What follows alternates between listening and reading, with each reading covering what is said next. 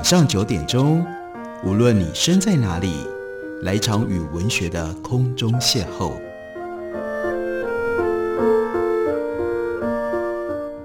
杨照谈书，邀您一同遨游文学世界，认识古今中外的经典之作。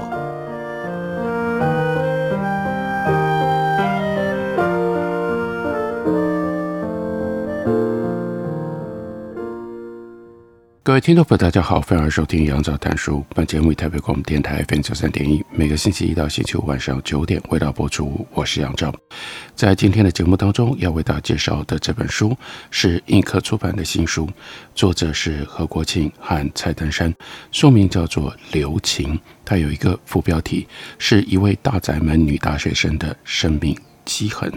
这本书它的题材跟它的写法都非常的特殊，因为这是来自于一本尘封多年的留言册，而在这本留言册里，有着很多不一样的民国人物在这里留言。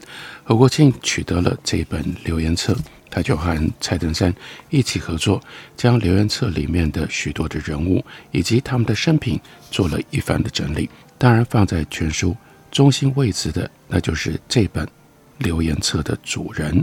这就是为什么会有副标题。叫做大宅门女大学生，这个人是谁呢？书一开头的时候是先从她的晚年写起，说在一九八八年二月中旬，台北林森北路三九九巷台湾烟酒公卖局老旧的宿舍，已经八十岁的老太太周淑昭，她是一九零八年出生的，所以这个时候八十岁，她仍然伏案在写作。在他的书桌前面摆放着他的先生严景山的遗照。虽然严景山已经过去十年之久了，但家里还存放了很多他的收藏品，包括桥牌、香烟盒和烟酒标贴、精品火柴盒。除了桥牌之外，这些东西都是严景山来到台湾之后，因为他就任职于台湾烟酒公卖局，经过了几十年陆陆续续的收藏，而桥牌的收藏。更早，早在一九四一年左右，那个时候，严景山出任贵州银行毕节县支行经理的时候，有一次，朋友送给他两副美国桥牌，牌背面都是国际著名大画家马蒂斯他的名画复制品，非常的别致，就触动了严景山开始收集桥牌的念头，因为桥牌可以让严景山在精神上有所寄托，还可以欣赏到。美丽的图案，所以他就和桥牌结了不解之缘。他千方百计去收集各式各样的桥牌，将每一副新牌的 Joker 给留下来。因为其他的牌在桥牌上可以使用，但是 Joker 在桥牌当中是派不上用场的，所以就可以特别留下来。其他的牌用啊用啊用掉了，每一副的 Joker 却可以收藏，收藏起来之后。就非常的丰富，在那里就有了人物、山水、花卉、虫鸟、名画、图案画，还有特别有纪念性广告、各种动物等等。三十年来，岩景山他收集的桥牌达到了多少？非常的惊人，三千八百七十多种，其中最大的竟然有十八公分高，最小的小到可以放在钥匙链里，只有小拇指一样的大小。而形状更是五花八门，圆形的、长方的、斜方的、六角的、鱼形、鱼的形状、细长形等等，颜色都非常的艳丽，图案的设计更是挖空心思，无奇不有。其中有一张牌，中间印着一个“凯”字，据说是二次世界大战之后，美国的一家纸牌公司为了要纪念盟国胜利特别制作的，所以用了中文凯旋当中的“凯”字。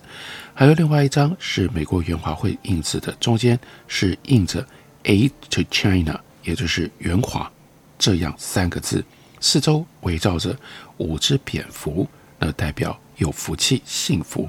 这两张牌因为在目前都已经很难找得到，所以就格外的珍贵。另外有一些广告上印制的桥牌，因为时间久远，存有的不多，有的就只剩下一张。已经找不到伴侣了。如果有一对能够同时存在，身价就百倍。为了要收集这些桥牌，严景山煞费苦心，他频频向国外亲友征求，并且相互交换。而这些宝藏，他不轻易拿给别人看，只是留着自己欣赏。到他过世了之后，在一九八零年九月六日，他的妻子周淑昭将他这三千八百七十多种桥牌，借用仁爱路三段十九号，也就是今天现在台北地堡。那个时候是中国电视公司有一个文化服务中心来做展览。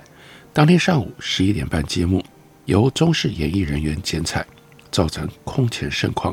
而对周淑昭来说，也就是报答夫妻一场几十年之情，也让先生严景山他的收藏公诸于世。而这个时候到了一九八八年，腊井暮冬时节，离旧历过年只有一个礼拜左右。在雨声不断的黄昏里，离愁思乡，就使得这位孤寂的老人陷入了回想。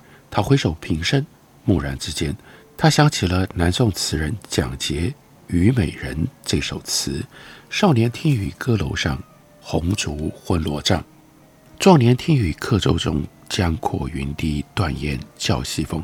而今听雨僧庐下，病已心心矣。悲欢离合总无情。”一人阶前，点滴到天明。蒋捷的这首词写出了离情，另外，他同样是听雨道出了人生三种不同的况味。周淑昭心里想，他自己又何尝不是如此呢？年少的时候，他在燕京大学的红楼听过雨，那个时候他不识愁滋味。中年遇到了抗战，各地辗转，四处漂泊，犹如失群的孤雁。而如今，老伴已经不在，两鬓白发苍苍，听细雨点点，往事如梦如烟，悲欢离合总无情，一切随他去吧。八十岁的孤单老人，他就摊开了稿纸，脑中浮现出种种的景象，顺着画面写了下来。这就是这本书之所以能够用这种方式为我们描述周淑昭这个时候的心情。他来自的依据，在稿纸上，他就写着：上海西摩路一座三面临马路、日本式的大花园里，我和我的兄弟姐妹们度过我的童年和一部分的少女期。生活是宽裕的，太宽裕了。记得电冰箱还没有十分流行的时候，在我们家一条长廊的尽头，已经屹立着一个发出轻微鼾声。储藏食物的巨人，而父亲的那辆小轿车也是时常更换式样。孩子们长大了，有的升学，有的结婚。我在十八岁那年，和五妹、二哥、大哥、大嫂离开上海去天津，家里的人越来越少。父亲卖掉西摩路的大房子，迁入了一栋精致的小洋楼。不知道他老人家以后过年是否仍然依照老规矩。我呢，从南开。转学到燕京大学，毕业了之后回到上海结婚，婚后又回到北平去定居，然后发生了卢沟桥事变。抗战八年当中，由北平到天津，又到了香港，去了内地。胜利之后，离开贵州去四川，由四川去南京，不久又回到上海，又从上海来到台湾，辗转走了五六个地方，沧海桑田。周淑昭此时此刻陷入了极深的回忆当中，不能自已。于是，我们这本书的其中一个物件主角要上场了。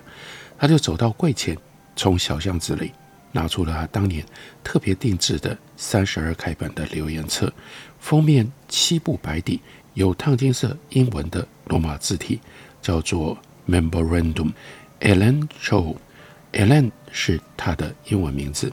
这是周淑昭私人定制，在上面留言者多达五十多个人，多半是周淑昭的师友，或者是他的同学，或者是他的堂兄弟。里面有吴文藻，有冰心、杨开道、陈汉地，有吴宓，有费孝通、雷洁琼、林溥，有周一良、周觉良、周稿良等等。册中最早的留言是一九三一年。那个时候的周树钊在燕京大学社会系毕业之后，他又攻读了两年的研究所，得到了硕士学位。一九三三年，步入社会工作之后，人生路的转折到一九四八年，还有人在这本留言册里写着，所以就发现这留言册里的留言所跨的时间达二十年，地点呢就更广了，从北平、天津、上海、香港、昆明、贵州、重庆到南京等地，跨了大半个中国，而且另外非常重要的特色，在留言册里的内容有白话、有诗作、有英文、有书法、有水墨画、有水彩画，因人各异多样。这就是周淑昭他近二十年的人生缩影，也是周淑昭他这一段不平静的旅程的写照。到了一九八八年的时候，距离这本留言册最后有人留言过了四十年，但是往事历历，所以这个时候八十岁的周淑昭，他翻阅着留言册，虽然当时题写的人并没有按照页数的顺序去题写，有的时候也没有写日期和地点，但老人周淑昭能够如数家珍地忆起了当时的往事，而这本书。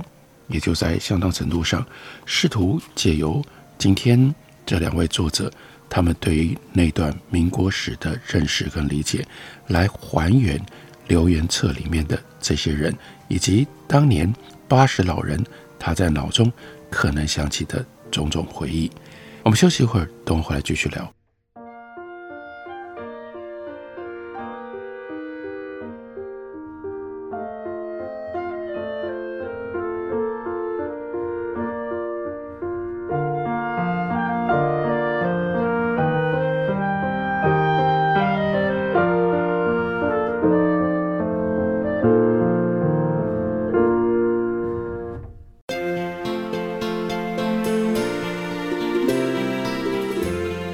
我是品冠，认识台北，听见台北，感觉台北，尽在 FM 九三点一，AM 一一三四，台北广播电台。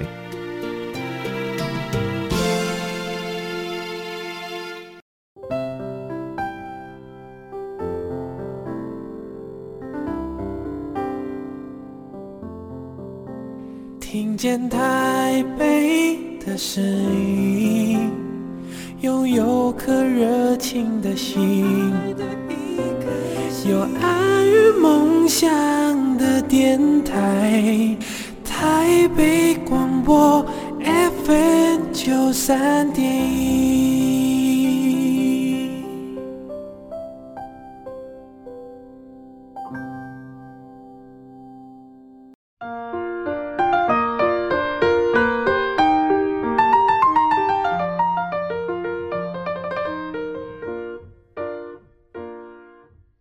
感谢你继续收听《杨照谈书》。本节目以台北广播电台 FM 九三点一，每个星期一到星期五晚上九点，为大家播出到九点半。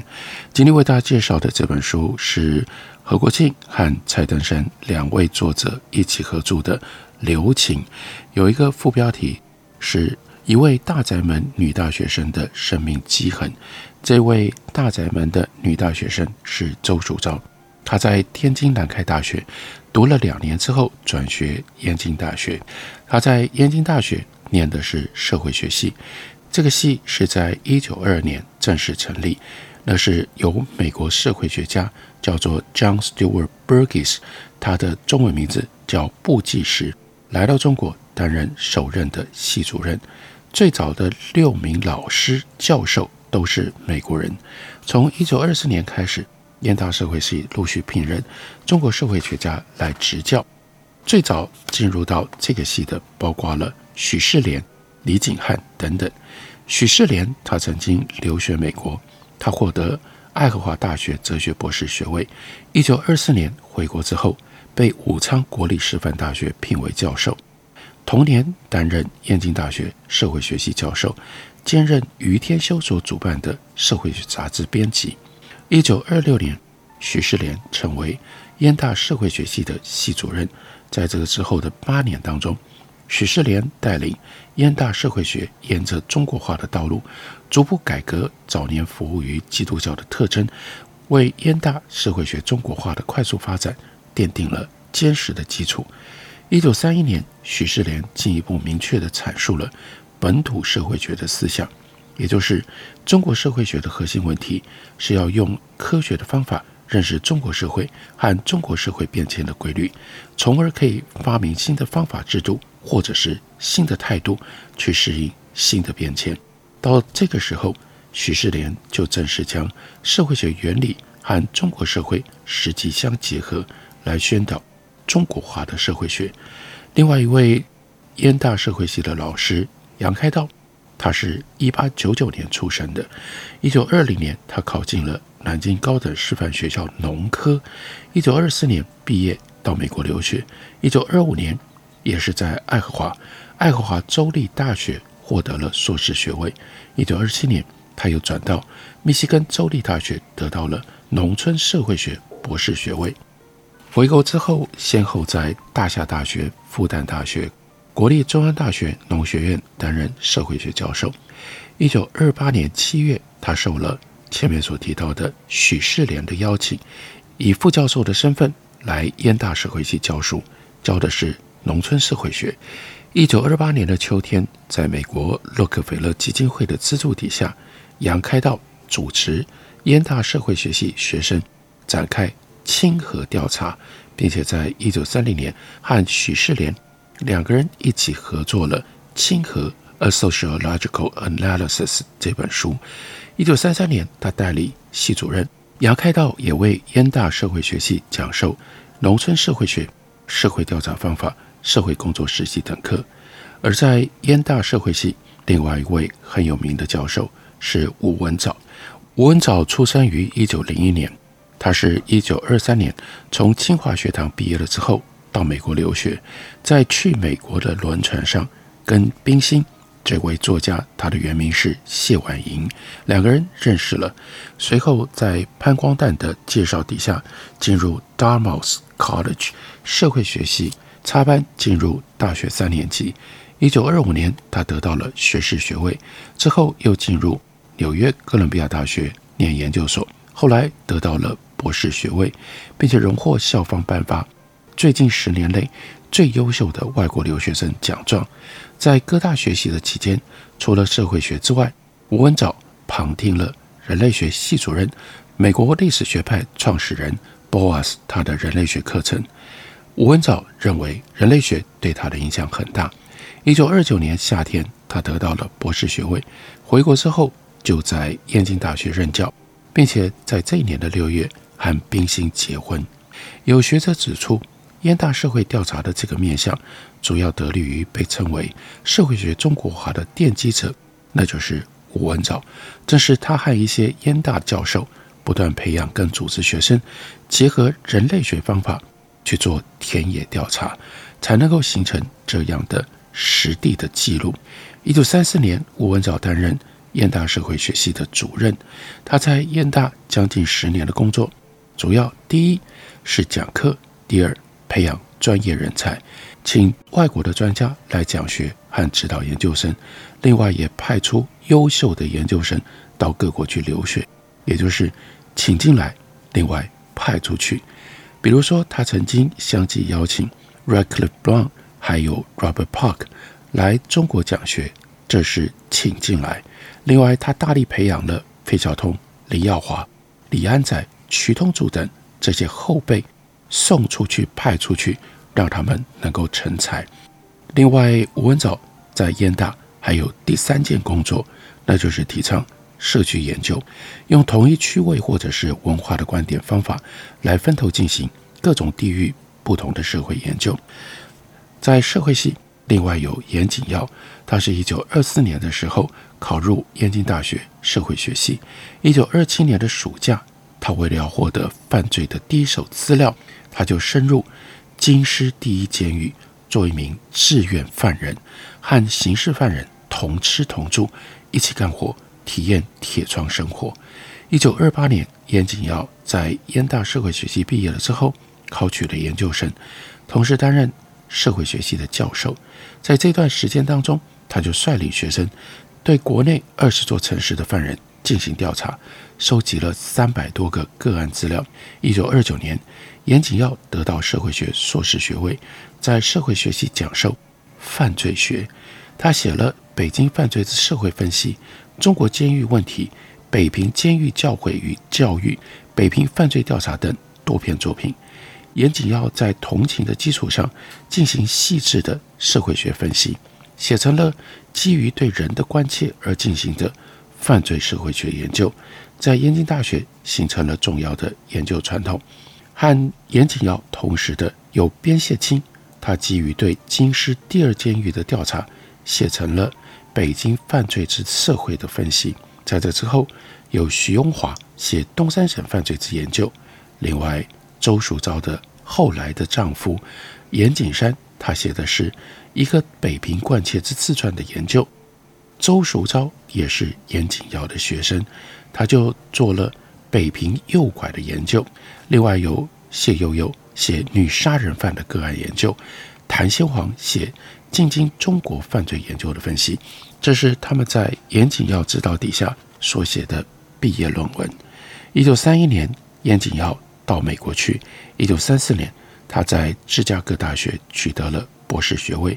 他的博士论文题目是中国犯罪问题与社会变迁的关系。一九三五年秋天，他回国。出任燕京大学社会学系教授。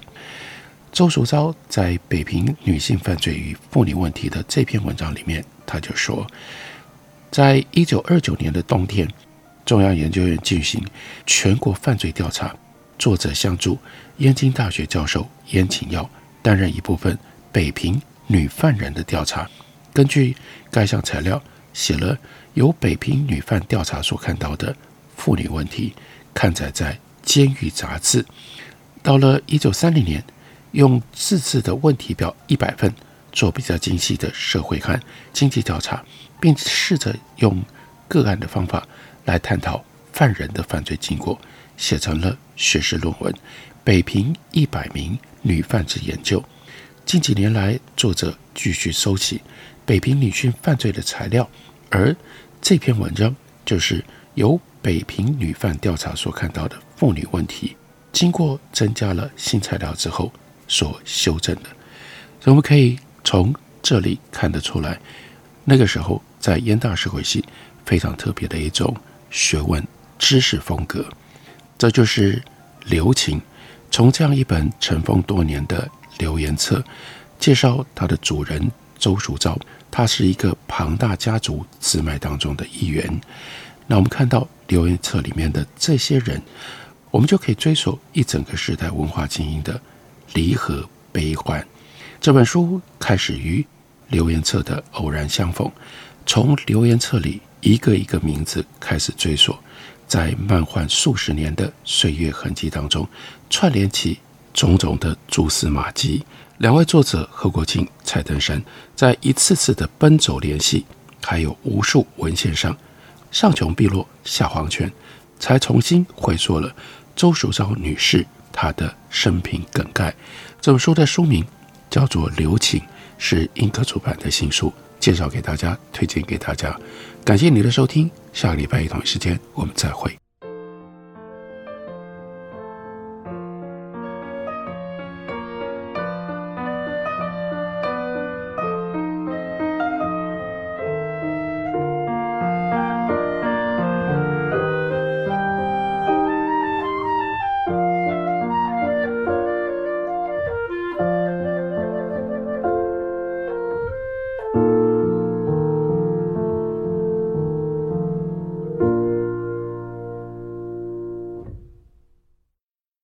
所拨的电话无法接听，请稍后再拨。The number you have dialed is not available. 好想找人说说话哦。我在开会，等下打给你呢。需要的时候，怎么你们都不在身边？一九二五依旧爱我，卫福部二十四小时安心专线一直都在。生活没有过不了的难关，珍惜生命，拥抱希望。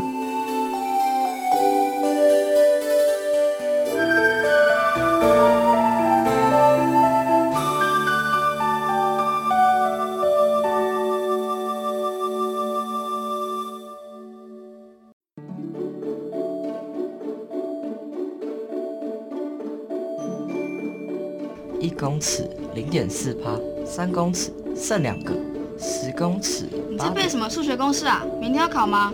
不是考试啦，是有关温室效应的问题。你知道吗？